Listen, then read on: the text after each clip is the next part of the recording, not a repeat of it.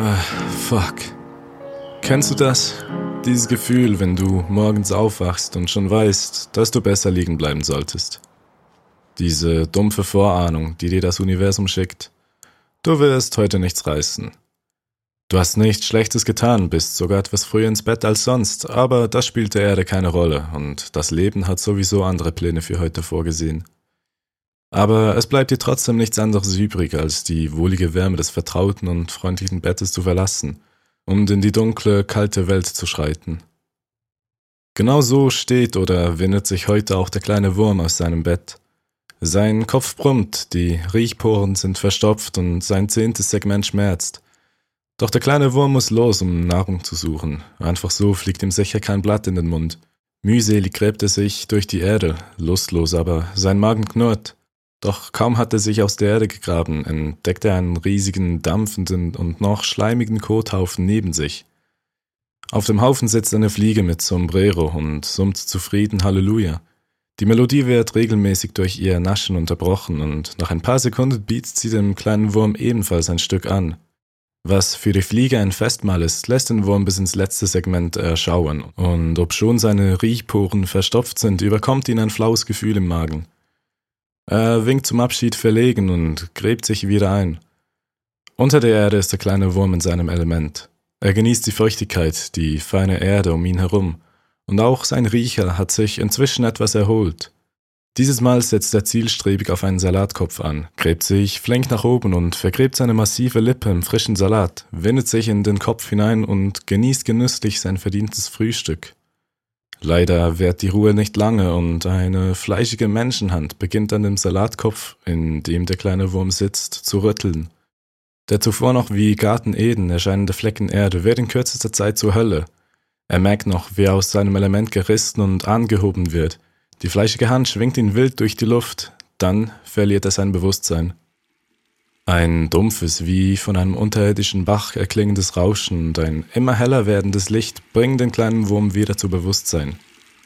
Er ist noch immer im Salatkopf, der Ausgang ist eingestürzt, ihm fehlt jegliche Orientierung.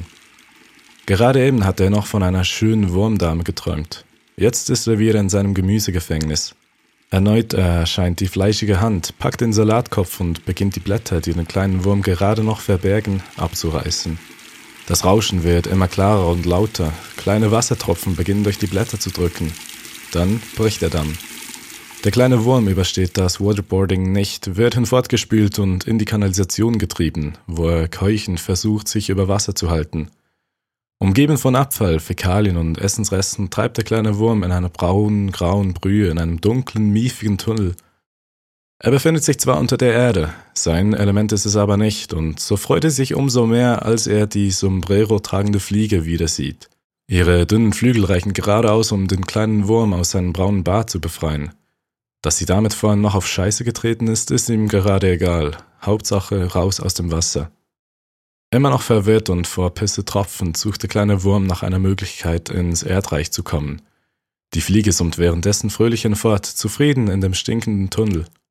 Tatsächlich entdeckt der kleine Wurm das grelle Gelb eines Löwenzahns, welcher sich wahnwitzig aus dem Erdreich durch die Tunnelwand hindurch getrieben hatte.